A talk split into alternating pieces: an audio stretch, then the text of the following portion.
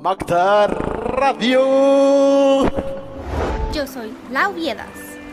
Un proyecto con mucho amor.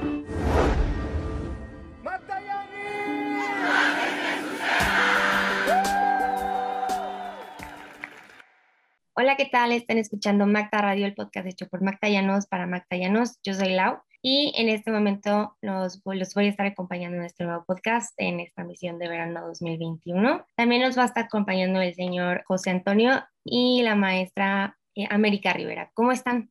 Bien, gracias, muy amables. Un privilegio y un gusto estar con ustedes. Muy bien, muchísimas gracias también igualmente, agradeciendo sobre todo la invitación de estar aquí con ustedes y pues vamos a disfrutar, ¿verdad? Y bueno, primero que nada les agradezco por tener el tiempo de estar aquí con nosotros y pues también queremos que nos hablen un poquito más de ustedes, de este, su trayectoria, qué hace señor José Antonio. Pues mi nombre es José Antonio Prudón Sordo. Mi carrera profesional es ingeniero químico y tengo diversos estudios de posgrado en Bélgica, en Alemania, en Argentina, en Brasil, en Estados Unidos básicamente en eh, planeación estratégica, administración de empresas, finanzas, mercadotecnia, manejo y administración de proyectos de riesgo de inversión. Eh, soy graduado, y este es eh, importante, soy graduado en Singapur del Instituto de Liderazgo más importante, uno de los más importantes y más exclusivos, ¿sí? que se llama Instituto Hagai. ¿Y, y por qué es exclusivo? Porque te invitan o sea, esto es por invitación y por recomendación.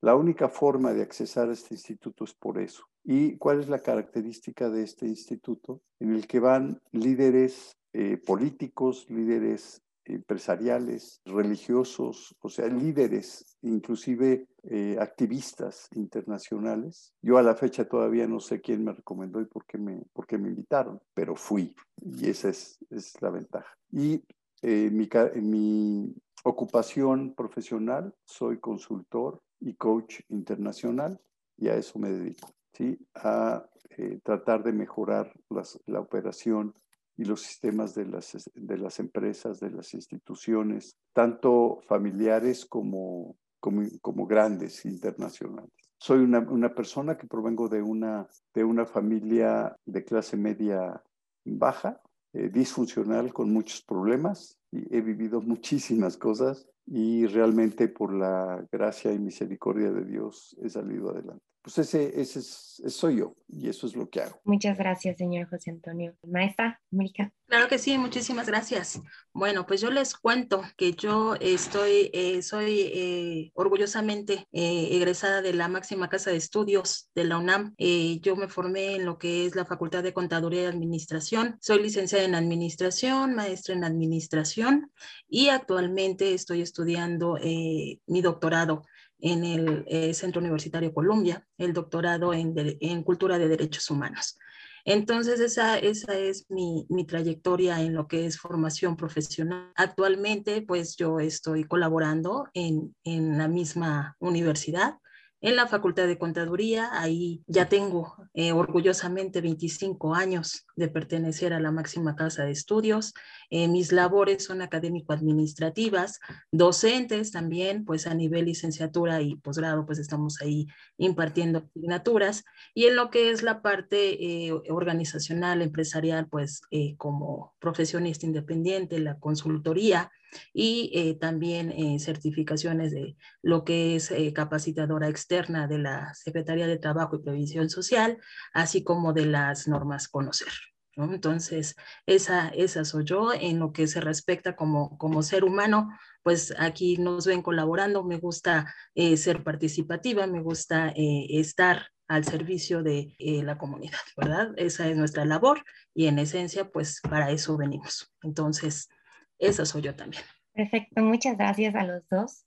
Y bueno, pues comenzando ya con, con este podcast, pues la primera pregunta que yo les quiero hacer es, pues obviamente esta generación, bueno, la de jóvenes principalmente está conformada por, pues la mayoría son generación Z, ¿no? Comparándola con otras generaciones como la millennial o la X, ¿cómo creen ustedes que nosotros estamos tomando decisiones en este momento? O sea, ¿cuál es nuestro papel en este momento y si lo hemos hecho de una manera adecuada. Miren, eh, quisiera yo iniciar esta plática hablando un poquito sobre la rebeldía de los jóvenes. Eh, la rebeldía no es ni mala ni buena, depende del enfoque, depende de la actitud y la respuesta a las diferentes situaciones de la vida de cada uno de ustedes y del ambiente. Hay dos tipos de rebeldía y esto es importante para ustedes. La primera es aquella rebeldía cuya raíz es una sana insatisfacción y la insatisfacción es la raíz del crecimiento, la creatividad, la innovación, el progreso y el cambio. Esta es correcta.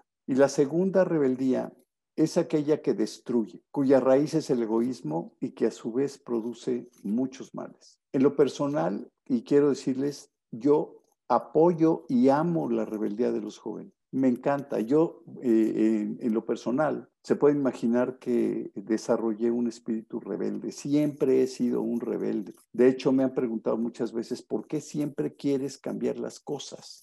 Y mi respuesta siempre es la misma, porque lo único que hay constante en el universo es el cambio, porque el cambio genera crecimiento, el cambio genera progreso. Por eso respeto y llamo eh, esa rebeldía de los jóvenes. Cuando esta rebeldía está enfocada hacia lo correcto y accionada de la forma correcta en el tiempo apropiado. Pero me dirán qué es lo correcto y esta quiero tomar dos segundos aquí porque me voy a referir a la frase con la que nos despidieron del Instituto Haggai de Liderazgo y les puede definir qué es lo correcto. Y nos dijeron, miren, ustedes como líderes, porque el, el, lema de este instituto es líderes para el mundo, ustedes como líderes sigan este, este principio todo lo que sueñen, todo lo que planifiquen, todo lo que autoricen, todo lo que propongan, todo lo que piensen, todo lo que vean, todo lo que escuches, todo lo que digas, todo lo que toques, todo lo que hagas, debe producir un beneficio permanente para alguien más que no seas tú. Y una cosa muy importante, sin dañar nada ni a nadie. Eso involucra lo que es correcto y es un reto, es un reto porque realmente se necesita pensar y planificar correctamente para lograr este, este principio. Entonces, eh, esa, es, esa es la parte que, que, ustedes tienen que buscar, esa, esa rebeldía, esa rebeldía sana. Ahora, cada una, cada una de las generaciones han tenido sus propias características. La X, yo soy X, los millennials, la Z, eh, ustedes, tienen características específicas generadas preponderantemente de los ambientes y las experiencias de vida que ustedes han tenido. No quiero, no quiero calificar a ninguna de las generaciones si es buena, si es mala, si ha sido mejor una que la otra. Esta generación de jóvenes ha respondido y ha respondido a veces eh, violentamente es mejor. Yo creo que todas las generaciones son mejores en su tiempo.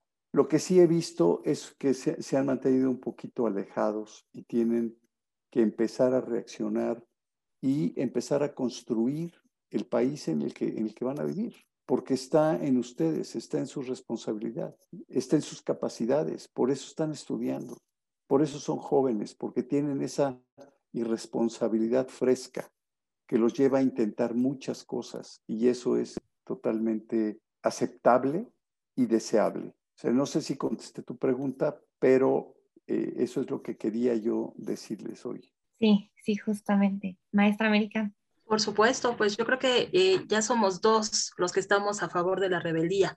Como dice eh, José Antonio, por supuesto, yo también eh, estoy de acuerdo en ese aspecto de que esta, estas nuevas generaciones, si por algo son especiales, y por algo nosotros los podemos reconocer, es por, es por esa situación de ser rebeldes, pero ser rebeldes para bien, como, como decía José Antonio, ¿no? Lo correcto, el deber ser, pero eh, también yo eh, lo que puedo es eh, adicionar a lo que comenta José Antonio es que ustedes como, como jóvenes, ahorita esta rebeldía proviene de una crítica, de que ustedes son muy críticos con, con todos nosotros y con todo lo que sucede en el entorno.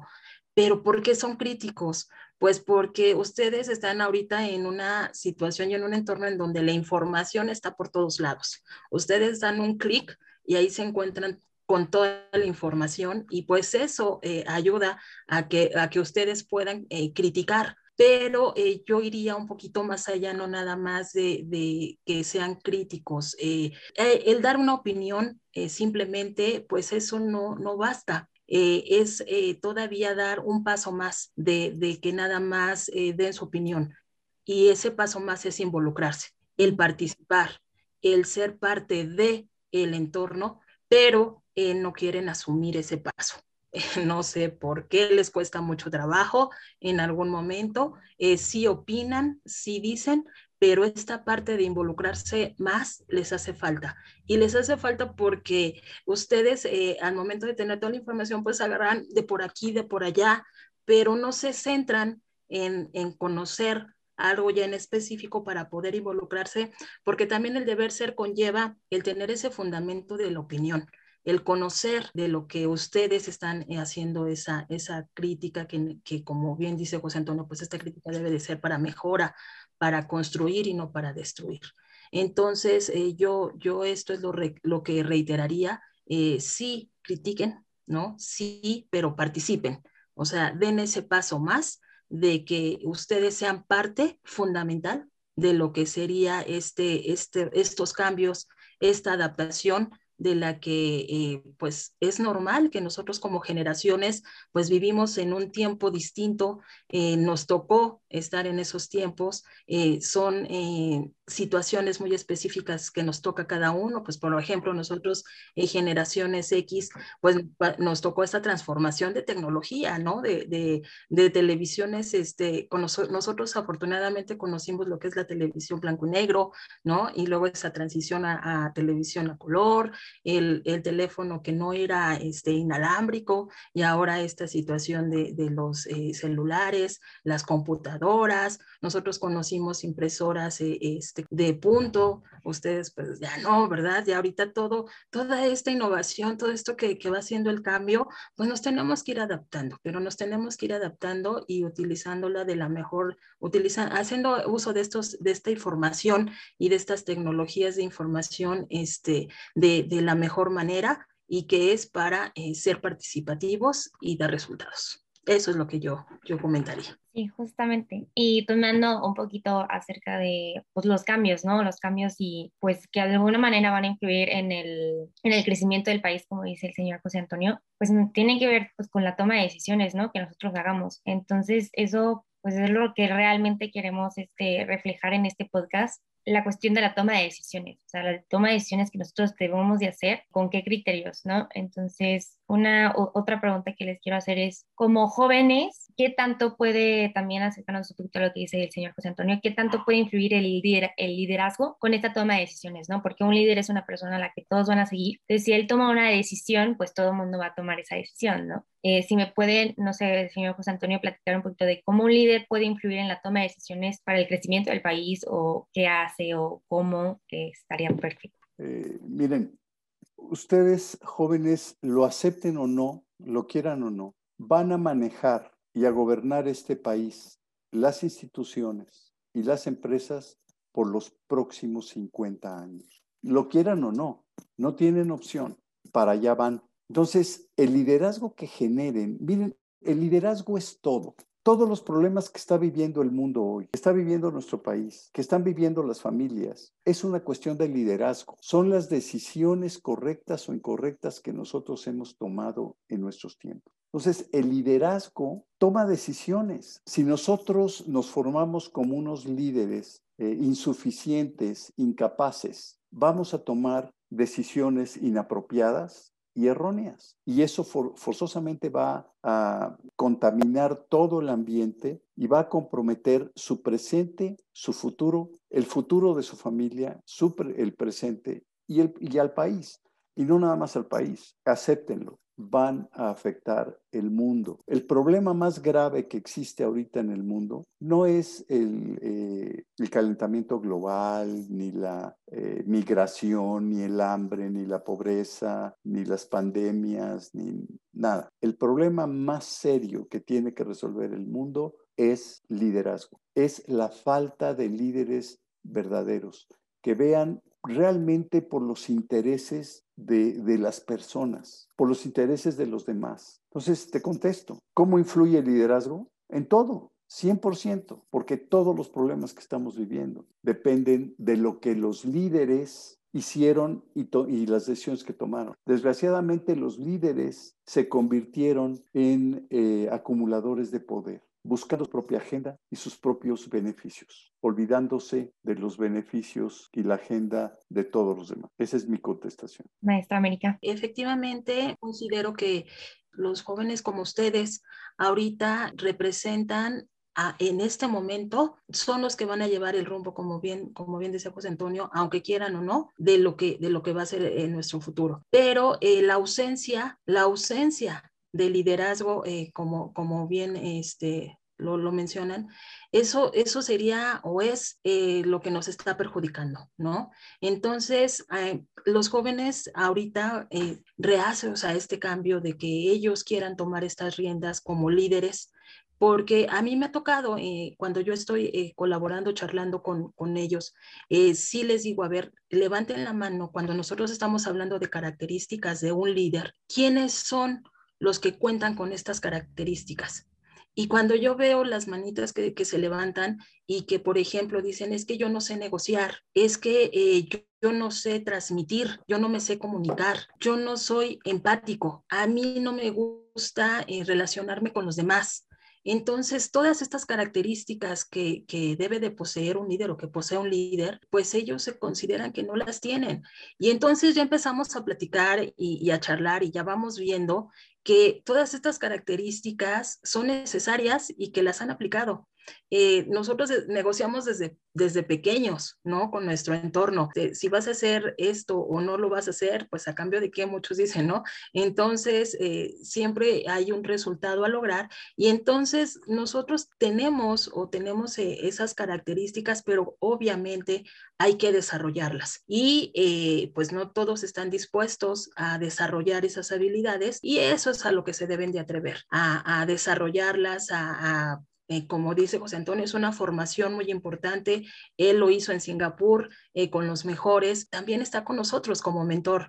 Entonces, hay que eh, nosotros aprovechar a las personas que pueden ser nuestros mentores para que nos ayuden y que nos orienten a que todas estas habilidades que nosotros ya poseemos, pues desarrollarlas, desarrollarlas y, y atrevernos a agarrar este, este rumbo como país precisamente porque la gran reflexión es qué país queremos nosotros en nuestro futuro. Y entonces, ustedes, ¿qué están haciendo para construirlo? ¿Y cómo lo van a lograr? Y precisamente el que ustedes agarren las riendas como líderes, como personas proactivas, como personas empáticas, como personas sensibles hacia los demás, ahí está la solución del cambio. Yo quisiera agregar un punto aquí, eh, porque el liderazgo es Miren, es la solución del mundo. Hay gente que nacen con características de líder, no nacen líderes, ¿sí? Son agradables, son altos, rubios de ojos azules, guapísimos o guapísimas, ¿sí? Y, audaces, eh, la gente los sigue, etcétera. Pero tienen, tienen carisma, pero son características. Y quiero animarlos. ¿Por qué? ¿Por qué quiero agregar esto? Porque quiero animarlos a todos. Si ustedes creen que no tienen esas características, déjenme que les diga, las características no importan. Un líder nace o puede no nacer con características. Anímense, un líder se hace, no nace. Un líder se forma y todos pueden ser formados por, como líderes. Sí, claro, justamente este, como dicen, ¿no? Un líder pues se forma, ¿no? Y en este aspecto de que se forma, pues pueden influir varios escenarios o varios aspectos. Aquí otra pregunta que les quiero hacer es que a lo mejor cómo o en qué manera puede influir este pues la casa, o sea, el hogar justamente la propia familia y pues también el ambiente escolar, ¿no? ¿Cómo también puede influir esto en, la formación de un líder? ¿Qué impacto puede tener estos escenarios en el líder, ¿no? O sea, que como, como el señor José Antonio dice que pueden hacer o no hacer sin características, pero a lo mejor este, la casa o la, el escenario escolar son los que pueden formarlo, pues, pero ¿en qué sentido, cómo lo podría formar? La formación familiar en, eh, en, valores fundamentales, porque esa es la parte. Los valores fundamentales por los cuales fuimos creados ¿sí? han desaparecido o se han puesto a un lado o no se toman en cuenta. Y eso es lo que está causando lo que estamos viviendo. Y la educación escolar son cruciales. La formación familiar y la, eh, la educación escolar son cruciales. Yo siempre he dicho en, en, los seminarios que doy, la educación es la base de un sólido y sano crecimiento de un país, de una institución, de una empresa o de una familia. Un país pobre simplemente es la respuesta de un país con un sistema educacional pobre. Un país rico y próspero es el resultado de un sistema formativo y, educativo de excelencia. Ahora, ¿qué pasa? Una toma de decisiones correctas y precisas, como tú me lo mencionas, que se debe de hacer, simplemente son la respuesta de un proceso de aprendizaje correcto, desde el nacimiento hasta la muerte, porque nunca, el ser humano nunca deja de aprender. Es mi respuesta. Sí, justamente. Este, Maestra América, ¿algún comentario? Sí, por supuesto. Eh, nosotros en casa, y yo se los menciono así, eh, como bien menciona eh, José Antonio, están los, los, valores con los que nosotros nos van haciendo sobre todo. Entonces, ustedes y, y, cada uno de nosotros, lo que somos en esencia, y esencia me refiero a lo que realmente somos nosotros por dentro, por naturaleza, eso, eso viene desde casa. Nuestra esencia, ¿dónde nos las dan y dónde eh, la vamos creando? En casa en la educación de, la familia. Es así como nosotros eh, somos y vamos a ser, porque en el transcurso de este cambio, de esta adaptación, en nuestra esencia nunca cambia. O sea, eso es algo valioso que nosotros, eh, por lo que nosotros nacimos, por lo que nosotros crecimos en casa y nuestra esencia, que son estos valores precisamente de los que habla José Antonio, esos, esos son eh, invaluables y esos no van a cambiar. Y posterior a, ellos salimos a lo que es esta formación escolar eh, que, que nosotros, pues, ¿qué hacen? Irnos puliendo, irnos dando ese brillo eh, que es cuando nos están proporcionando todos estos conocimientos, porque pues es lo que nosotros van a ser nuestras herramientas para aplicarlo y para aplicarlo y dar soluciones.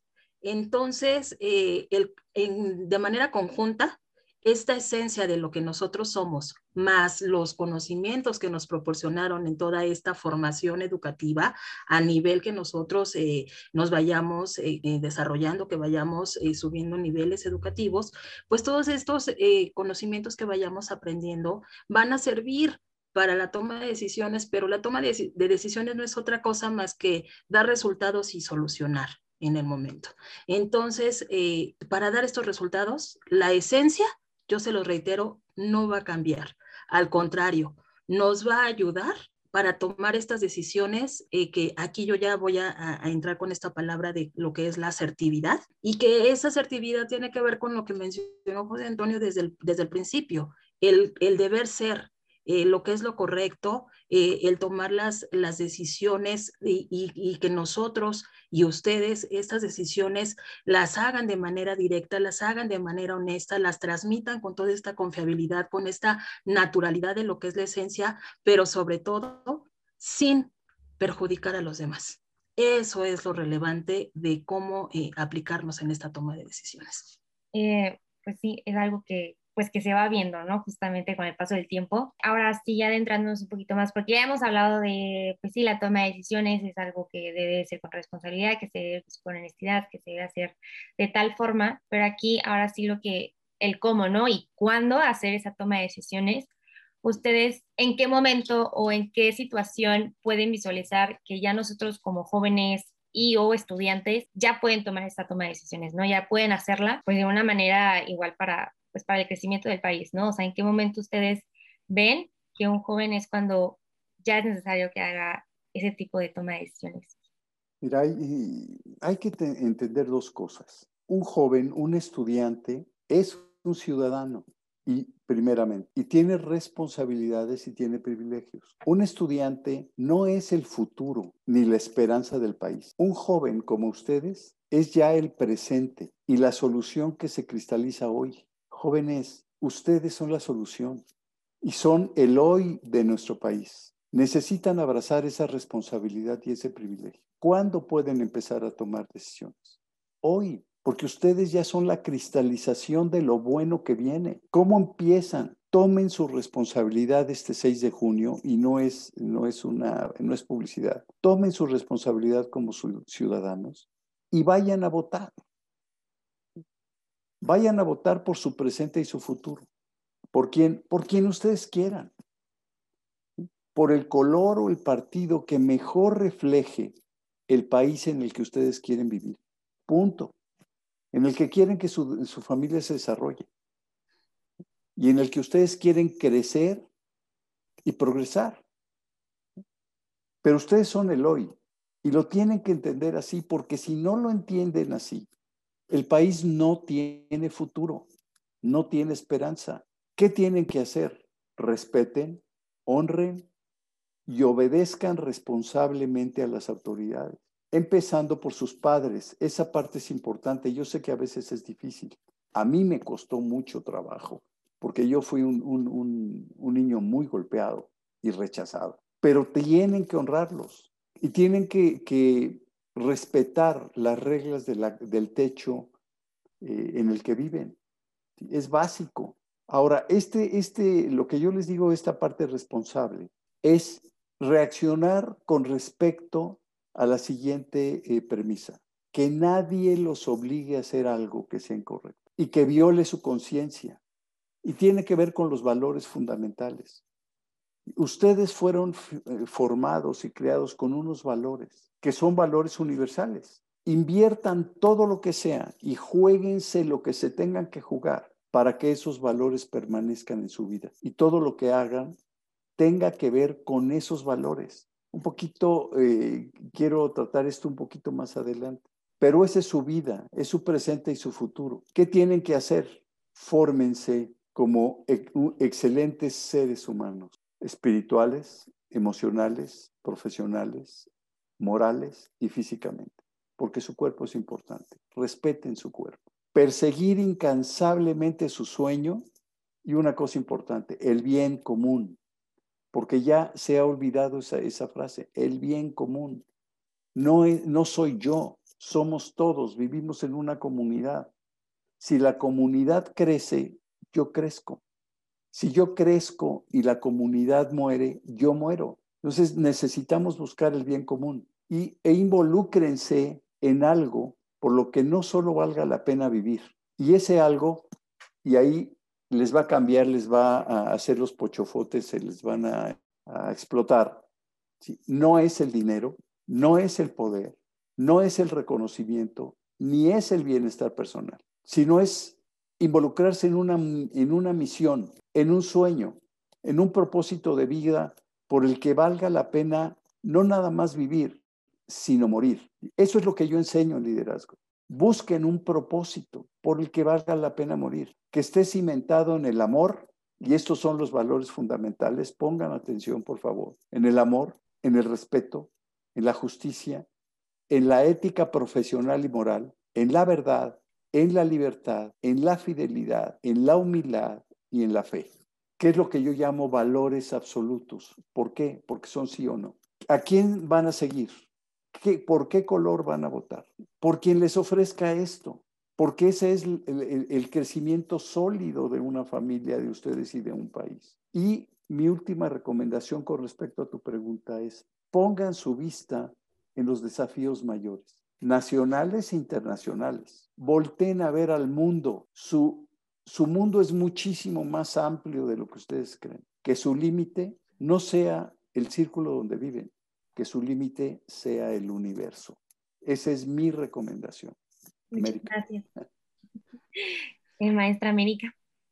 Pues a estas eh, palabras de sabiduría que, dice eh, José Antonio y que pues, híjole, obvio que yo también me quedo con esa reflexión que, que, él nos hace, pero sí quiero nada más agregar que también así como trae consecuencias el hacer, el no hacer o el dejar de hacer también trae muchas consecuencias. Entonces, el dejar de hacer por miedo a hacerlo, eh, por ese temor de que si lo que hago está bien o está mal, eh, ténganse confianza, tengan esa seguridad de que ustedes se formaron, de que ustedes han pasado por mucho como, como bien dice José Antonio, todos pasamos por mucho, ustedes también y nosotros así lo comprendemos y, y, no somos perfectos, cometemos errores, sí, pero precisamente eso es lo, lo relevante de, de, poder en algún momento eh, con nosotros ayudar a que toda esta parte de, de, de cambio, eh, mejorarlo. Entonces, esto, esta solución de, cambio y el ser mejores siempre está en nosotros. Y les reitero, no dejar de hacer por miedo. O sea, eso es súper importante con todo lo que nos dice José Antonio. Tenemos toda esa capacidad, tenemos todo esa ese potencial para, para poder dar esos pasos. Háganlo, háganlo, tomen esas decisiones importantes. ¿Por qué? Porque precisamente las decisiones de hoy van a ser las consecuencias del mañana. Y esas decisiones tienen que ver con lo que hagan y dejen de hacer. Entonces, hagan, sean partícipes, porque también otra de las cosas de responsabilidad, eh, la palabra es muy grande, como dice eh, José Antonio, y la responsabilidad nosotros también por los miedos, a veces todos son culpables menos yo, todos tienen la culpa menos yo, y eso no es cierto, porque el principal culpable por no hacer las cosas es uno. Entonces, no hay que, no hay que trabajar con esa mentalidad, no, sino que hay que asumir esa responsabilidad y ser parte de, parte de, de, nuestro país, parte de nuestra comunidad, parte de nuestra familia, parte de nuestros amigos y como dice José Antonio, brincar barreras, parte del mundo. Eso sería todo. Sí, justamente. Es, bueno, ya para terminar, resumiendo todo, pues sí, o sea, para nosotros es esencial, ¿no? Esta toma de decisiones y como ustedes dicen ya a partir de hoy justamente, porque lo que hagamos hoy, lo que digamos hoy, todo lo que incluya todo eso, pues va a ser reflejo, ¿no? De lo que se va a ver mañana, de lo que se va a ver en una hora. Entonces es súper importante que tengamos en la, en la mente y en la conciencia que nuestras decisiones ya están impactando en este momento. O sea, todo lo que estamos haciendo ahorita nosotros como jóvenes y como estudiantes, porque se ven las noticias, como ustedes dijeron al principio, estamos informados de todo, ¿no? Y en todo lo que yo he visto, por ejemplo, en mi generación, es que en todo queremos participar, en todo queremos estar atentos, pero sí, nos falta ese como paso a tomar una decisión y, ah, ¿y qué voy a hacer yo respecto a eso, ¿no? ¿Qué voy a, qué voy a aportar, ¿no? Entonces nos falta un poquito de eso y con sus consejos yo creo que pues ya nos podríamos animar un poquito más a hacer una respuesta a eso. Este, pero sí, es yo creo que lo más importante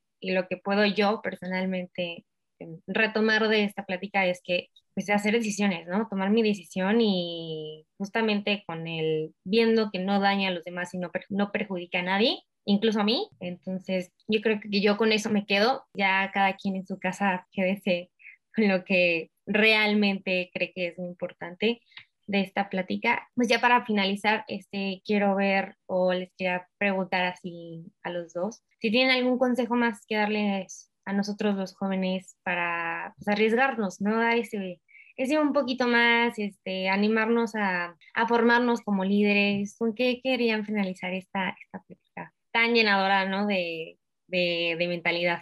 Ok, mi consejo es que nada los detenga busquen un sueño, busquen ese propósito de vida y síganlo, síganlo, que nadie los detenga, que nadie les diga que no pueden, ¿sí? Que su vida tenga un impacto para los demás. Depende de ustedes y de todo lo que han escuchado. Depende de las decisiones individuales y grupales que tomen hoy, pero tienen que tomar una decisión. No se queden inmóviles, porque la inmovilidad destruye a la persona y destruye a los países. Necesitan moverse, necesitan tomar decisiones determinantes y seguir adelante. Sigan eh, por su sueño, logrenlo, no importa cuánto tiempo les lleve. ¿Por qué? Miren, si ustedes lo deciden, pueden empezar a construir juntos el país que sueñan hoy, en el que quieren vivir y desarrollarse, incluyendo a sus familias y a los demás. Crezcan, cuiden y multiplíquense responsablemente. Recuerden que es su vida, Nadie va a cuidar su vida mejor que ustedes. Nadie tiene en, su poder la voluntad de sus decisiones. Tomen la responsabilidad de su vida, júntense, porque son una comunidad muy importante para el país, para mí. Por eso estoy aquí. ¿sí? Porque si se deciden y hacen lo correcto, de la forma correcta y en el tiempo adecuado, no solo pueden cambiar su entorno y nuestro país. Créanme, pueden cambiar el mundo y lograr a volver a encontrarnos en unos otros. Lo importante somos nosotros, no somos yo. Vayan por su sueño, que nadie los detenga. Un abrazo, muchas felicidades de veras y mi admiración y mis respetos por ustedes. Gracias. Muchas gracias, señor José Antonio. Eh, maestra América, ¿algún consejo, un último consejo que nos quiera dar? Claro que sí, por supuesto. Aprovechar esta oportunidad que tenemos para generar el cambio. Hay que aprovecharla. Es una gran oportunidad y sobre todo, eh, como eh, bien se mencionó en esta charla, amemos la vida. El amor hacia la vida, hacia nosotros, el que nosotros eh, hacernos respetar y respetar a los demás, eso es fundamental en lo que es esta parte del amor el amor a la familia, el amor a la comunidad, el amor a lo que hago. Y eso es nuestra esencia. Entonces hay que aprovechar esta oportunidad para generar el cambio que necesitamos, porque los necesitamos a ustedes precisamente por eso, por su esencia y por el amor que nosotros sabemos le tienen a la vida. Entonces caminemos juntos para un país mejor, para un futuro mejor y como bien lo mencionó José Antonio, construyamos el país que soñamos. Eso sería todo y muchísimas gracias. También mi reconocimiento para todos ustedes, porque en serio que nosotros, así como ustedes consideran que aprenden de nosotros, nosotros aprendemos de ustedes. Por supuesto. Entonces, mi reconocimiento y por favor sigan siendo jóvenes, inteligentes, capaces, con esos ánimos de seguir adelante. Amen la vida. Muchas gracias. Muchas gracias. Bueno, pues muchas gracias a ustedes, este, al señor José Antonio, a la maestra América, pues por darnos este tiempo, ¿no? Por darnos esta plática. Yo creo y estoy segura que va a impactar la vida de alguien, de los que sea que nos escuchen de alguna manera. Y bueno, pues esperando a que todos ustedes en casa nos estén escuchando y se las estén pasando de maravilla con esta plática que nos acaban de dar, pues no olviden seguirnos en nuestras redes sociales, en Facebook como Misioneros Usa Mactayani y en Instagram como y Mactayanos. Este fue todo nuestro Macta Podcast de hoy. Que tengan un excelente día. Yo soy Lau y nos escuchamos a la próxima. Gracias.